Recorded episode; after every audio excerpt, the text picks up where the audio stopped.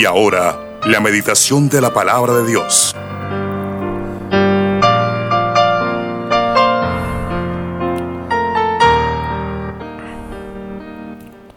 Bueno, en esta mañana seguimos con el tema general de yo y la vida piadosa.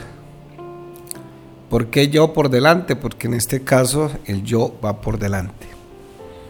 Yo y mi vida piadosa, pero vamos a tocar el tema titulado El dominio propio.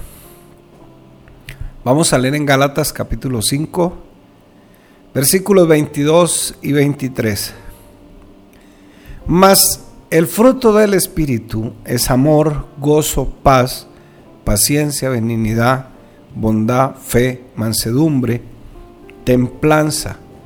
Contra tales cosas no hay ley. Bueno, nosotros estamos viviendo en este tiempo la ley del Espíritu. En otro tiempo vivíamos bajo la ley de Moisés, bajo nuestra carne, bajo nuestros propios deseos. Cuando hablamos nosotros en el término general, nuestra carne, nos estamos refiriendo a esa naturaleza de pecado que heredamos de nuestro primer eh, padre, que es Adán, el primer ser viviente en esta tierra. Esa naturaleza de desobediencia que está metida ahí. Sencillamente tuvimos un cambio de metanoia o de mentalidad cuando llegamos al Señor nos arrepentimos. Por eso ya no somos igual que antes. Que Dios nos ayude si todavía cometemos errores, pecados que puedan afectar a otros, a nuestra misma vida. Y sobre todo, pues puedan ofender a Dios. Incluso hay pecados que aparte de ser pecado, producen cárcel por las leyes estipuladas aquí terrenales. Pero Dios en su infinito amor y misericordia dice la palabra que ya no estamos bajo la ley. La ley si no se cumplía tenía más o menos unas 54 maldiciones. Eso las encontrarás en Deuteronomio capítulo 28. Tú leerás ahí 54 maldiciones. Pero si cumplías toda la ley al pie de la letra, como la ley estipulaba, entonces te, te ganabas 14 bendiciones. Por eso ya no estamos bajo la maldición de la ley, estamos bajo la gracia. Claro, hay algunos que se quieren regresar a la ley y quieren disque cumplir la ley. tenga presente de que la ley tiene más o menos 682 mandamientos, unos ceremoniales, otros morales. Aunque los morales siguen ahí porque esa es la ley moral de Dios, y la ley moral de Dios es absoluta, no es relativa, como hemos dicho aquí muchas veces. Esa ley moral de todos modos nos sirve para nosotros caminar y no vivir en rebeldía con Dios. Pero realmente lo que más nos sostiene a nosotros es la gracia de Dios derramada en nuestras vidas. Nosotros estamos libres de culpa porque Cristo cargó con todas nuestras maldiciones. Estamos sentados, dice la palabra de Dios, en lugares celestiales con Cristo Jesús. Estamos a su diestra.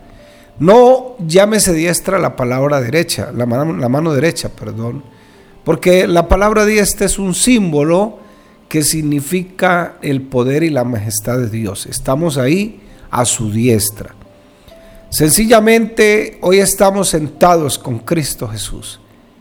Y hoy hemos nacido no solamente del agua y del espíritu, hemos nacido por la palabra. Hoy nacemos, hemos nacido por el poder del Espíritu Santo. De ahí que Nicodemo discutía con el Señor y le decía, bueno, ¿qué he de hacer para nacer de nuevo? ¿Tengo que meterme en el vientre de mi madre?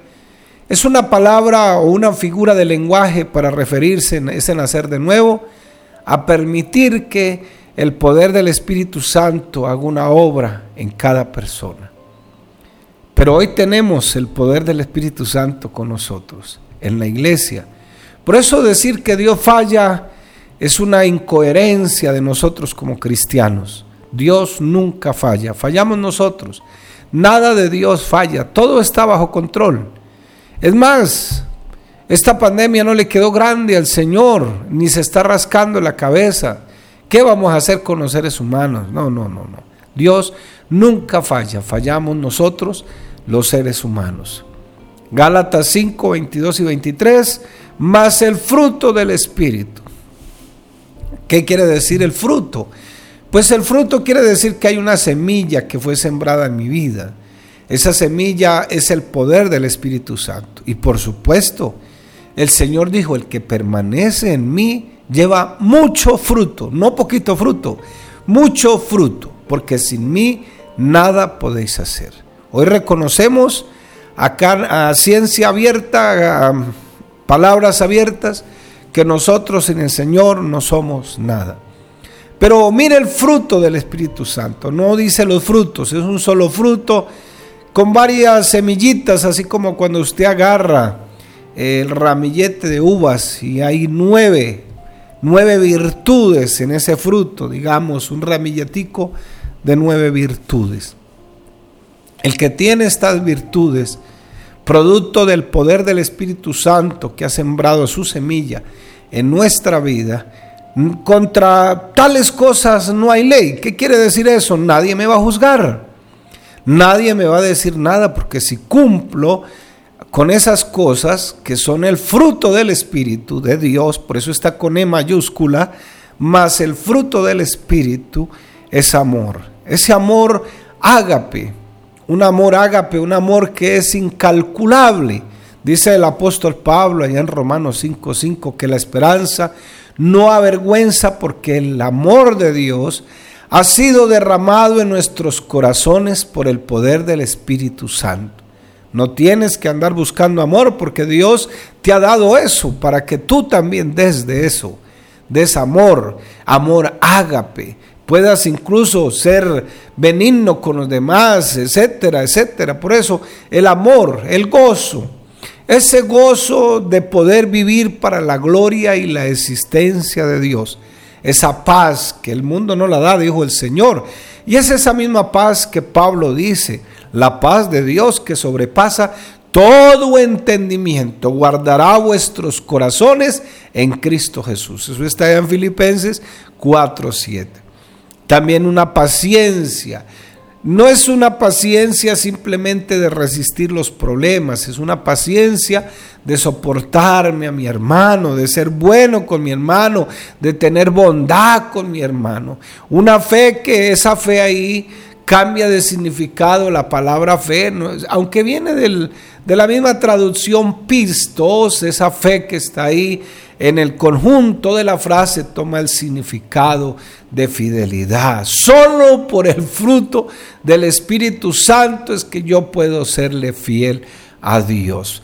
Mansedumbre. Y hoy nos concentraremos en la palabra templanza, que esa palabra templanza puede traducir dominio propio. Contra tales cosas no hay ley. Si tú tienes estas virtudes, ¿quién te puede juzgar? ¿Qué ley te puede juzgar? Ni la ley mosaica, ni la ley humana, ni la ley de nadie te puede juzgar porque tienes el fruto del Espíritu. Razón tiene Pablo allá en Romanos capítulo 8, versículo 2, que ahora dice la palabra del Señor que el Espíritu de vida, que es Cristo Jesús, me ha librado del pecado, de la ley y de la muerte. ¿Qué es el dominio propio? Es un ejercicio que hay que practicarlo para mantenerlo en curso. Es un ejercicio que hay que hacerlo todos los días. Hoy te digo, ¿qué haces metido donde no tienes que estar metido? ¿Qué haces mirando, leyendo, envenenando tu mente? no tienes dominio propio, malas palabras. Dice la misma neurociencia que cuando la persona vive enferma, con recores, con resentimientos, diciendo malas palabras, vulgaridades, todas esas, todas esas cosas, las personas se enferman. Eso dice la neurociencia. También la neurociencia habla de cultivar la vida espiritual. Una cosa es la vida espiritual, otra cosa es la vida religiosa. El Evangelio es una vida práctica, sencilla, una vida para que el hombre viva bajo el poder de Dios y viva feliz y encuentre la razón de su existencia. El dominio propio es un ejercicio esencial para mantener el curso para que no te desvíes, es como el GPS, donde te dice dónde quieres llegar con, con ese genio que tienes, con todo eso, porque parece a veces que nos frotan un poquitico y sale el genio y hace milagros. El cristiano maduro, con la ayuda de Dios, ha desarrollado la habilidad de poder tener todo bajo control para no ser controlado por los deseos de su carne. Por eso es necesario que hoy, en esa vida piadosa que todos queremos y anhelamos vivir, pero que si yo no maduro espiritualmente, yo no voy a crecer. Voy a ser, como dice Pablo allá en Primera de Corintios 13, un címbalo que retiñe un tambor que le dan y le dan, pero no hay un sonido, no hay algo que lo haga sonar sabroso. Entonces, el cristiano que ha madurado, que empieza a madurar, que anhela madurar, que anhela crecer con ayuda de Dios, podrá tener control sobre los deseos de su carne, sobre los deseos de sus ojos, ni no tendrá deseo ni por las cosas vanas de esta vida, porque ¿por qué? Porque ama al Señor. Y el Señor de paso le ordena identificar a través de su palabra, a través de esa conciencia que nosotros tenemos, la pecaminosidad que tenemos, rechazar el pecado y elegir siempre vivir en santidad. ¿Cómo está tu dominio propio en esta mañana? ¿Cómo está? ¿Cómo está la templanza? No, acuérdese que estamos hablando del fruto del Espíritu. Y qué bueno poder regresar como Juan capítulo 15, donde dice la palabra, sin mí nada podéis hacer. ¿Cuál es la clave? El que permanece, dice la palabra. Otra de las difíciles tareas que Dios exige para quienes, quienes quieren vivir la vida cristiana piadosa es, se llama dominio propio. Es un fruto que solamente el poder del Espíritu Santo lo da, por lo cual es una habilidad dada por el Espíritu Santo, pero que nosotros necesitamos desarrollarla para poder tener la capacidad, adquirir la capacidad de decidir sabiamente y escoger con entendimiento, con discernimiento las palabras, actitudes, comportamientos que no obedecen a la carne, sino por el contrario, obedezcan al Rey de Reyes y Señor de Señores, que como decíamos ayer, yo le he dicho a Él, tú eres el dueño de mi vida y el dueño de mi cuerpo. Son decisiones esenciales que hay que tomar para desarrollar ese dominio propio. Mansedumbre. Primero fidelidad que en este caso Gálatas dice fe. Después viene mansedumbre. No la calidad de, mans, de menso, sino de manso. De la persona que acepta con humildad. La humildad no es que tú vivas con la cabeza agachada, soy humilde. No, la humildad es liberarse de la arrogancia, y poder aceptar tus limitaciones, mis limitaciones, poder reconocer que necesitamos de aquel que nos creó, que nos hizo a nosotros. Entonces hay que tomar decisiones esenciales para desarrollar ese dominio propio. Si desea negar los deseos de la carne y obedecer al Señor, hay que tomar algunas decisiones. Por ejemplo, Aceptar que el único que puede cambiar que el único que puede controlarse, el único que le puede dar permiso a todo, soy yo. Yo le doy permiso a la ira. Yo le doy permiso, como decimos aquí en los norte santanderianos, que me saquen o no me saquen la piedra. En otras partes dicen, me sacaron la ira, me sacaron, bueno, usted mirará como dicen por allá en su región, sus regionalismos. Usted tiene que aceptar, tenemos que aceptar que el único que le puede dar permiso a que entre o no entre soy yo, soy yo. Pero con la ayuda de Dios y con todo lo que conocemos y todo lo que Dios nos ha dado para aplicar sus principios, usted yo en esta mañana podemos tomar la determinación de aprender a vivir una vida disciplinada. Por eso la Biblia también me habla y me compara con un soldado que no se enreda en los negocios del mundo, que es disciplinado, que se abstiene de algunas cosas para poder ganar la carrera, poder ir a ganar en pro de la medalla. También debe aceptar, identificar esos comportamientos que nos están destruyendo, evitar algunas adicciones, obsesiones, ser compulsivos, comportamientos irracionables, inaceptables. Tenemos que aprender a tomar decisiones y de vivir una vida controlada por el poder del Espíritu Santo al Señor, le estaba diciendo por allá en Mateo capítulo 5, dijo, si tu ojo te es ocasión de caer, sácalo. Es mejor entrar sin un miembro al reino de los cielos. Si tu mano, si tu cabeza, eh, que den un gloria a Dios todos los mutilados. Pero lo que quiero decir o lo que quiere dar ese pasaje a entender es que nosotros necesitamos que el Señor tome el control pero el dominio propio, a través del poder del Espíritu Santo, es una disciplina que tú y yo tenemos que desarrollarla. Por eso a veces, en partes de algunos trabajos, la gente la mandan a hacer un cursillo de control de ira gente que explota por nada, gente que vive pensando tiene delirios de persecución a toda hora, todo mundo los persigue. ¿Sabe qué dice la neurociencia? Que para poder tener una mejor, un mejor desarrollo en nuestra mentalidad, debemos hacer ejercicio. Eso lo dicen ellos. Eso desarrolla nuevas neuronas, tener buenas conversaciones, sacar un espacio para descansar, dormir las horas necesarias, dicen ellos, comer bien. ¿Qué más le puedo? Ay, leer. Leer.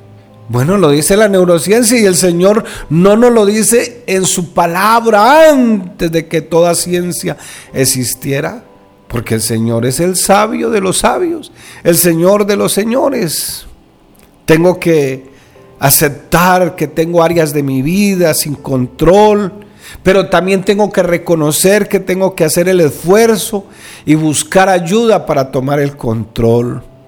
Tenemos que tomar la decisión de aprender a vivir una vida competente. Nada es perfecto en este mundo. Si tú sales a la, a la, puerta de la casa, ya tu vecino no es perfecto y tienes que aprender, tú decides Tú decides hasta dónde dejas meter todas esas cosas negativas, frustrantes, dañadas. Tenemos que aceptar que nadie, nadie puede controlar nuestra vida. Usted y yo somos los que determinamos, tomamos la decisión de aceptar los consejos de la palabra. Porque yo puedo vivir en rebeldía con la palabra. La Biblia dice, no salgan palabras corrompidas de vuestra boca, pero yo las pronuncio. Entonces no estoy tomando la decisión de vivir conforme al consejo bíblico. Y entonces no estoy tomando la decisión de que todo el consejo, lo que yo hago está fundamentado en las convicciones de la palabra de Dios y no por manipulación ni presión de otros. Tenemos que aprender a tomar la decisión de vivir vidas interdependientes con los demás. No con Dios, porque con Dios sí somos dependientes, pero con los demás somos interdependientes. ¿Qué quiere decir eso? Que aunque no dependo de los demás, sí tengo una relación con los demás. Eso es interdependencia tenemos que aceptar que es muy fácil irnos a los extremos, como el reloj de péndulo, para acá, para allá, un día aquí, otro día allá, un rato aquí, otro rato allá. Pero debemos luchar por vivir una vida bíblicamente, como diría un escritor por ahí, ecuánime. Determinar, vivir una vida equilibrada. Tenemos que aceptar que yo no puedo cambiar a otros. Así los fuerce, así los tuerza y los quiera obligar. No, no los puedo. No los puedo manipular. No puedo ni hacerme la víctima para hacer cambiar a los demás. Por lo tanto, tengo que evitar controlar a los demás, que los demás piensen como yo pienso. No, no, no, no, no, no, no. Porque entonces ya no somos interdependientes. Queremos que los demás sean dependientes.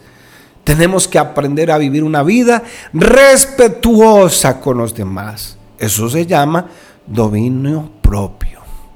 El dominio propio, aquí en el fruto del Espíritu, es la novena manifestación del poder de Dios en nuestra vida.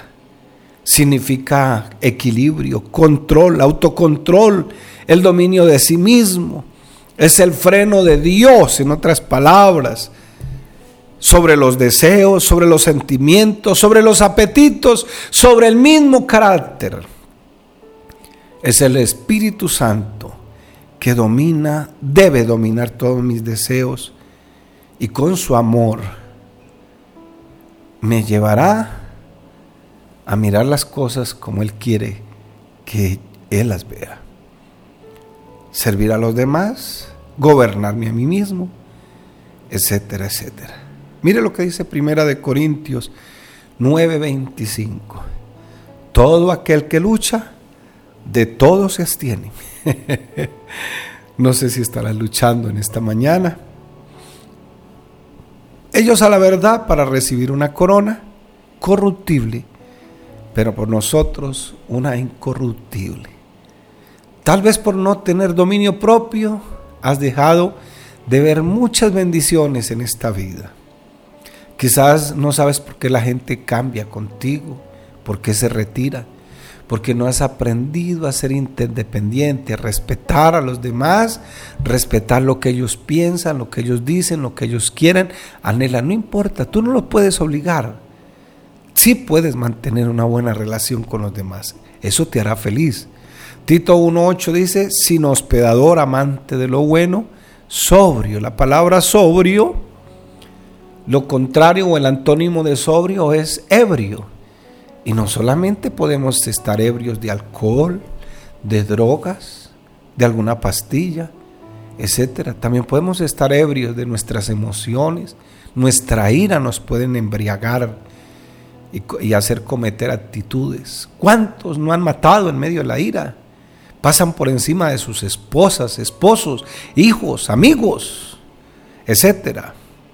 Segunda de Timoteo 1.7 dice, porque no nos ha dado Dios espíritu, y nótese que está con E minúscula, porque no se refiere al Espíritu Santo, sino que Dios también te ha dado unas capacidades. Por eso estamos hablando de que es una disciplina que hay que desarrollar, sino de poder, de amor y de dominio propio. Primera de Pedro 5.8, dice sobrios y velados, ten pendientes porque vuestro adversario, el diablo, como león rugiente, anda buscando a quien devorar. Dice aquí, primera de Pedro 1.13, por tanto ceñí los lomos de vuestro entendimiento.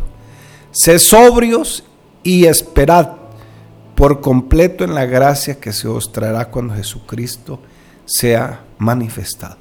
Esa palabra ceñir los lomos de vuestro entendimiento es como la palabra lomo es la cintura como cuando tú te amarras la correa para que no se te caigan los pantalones.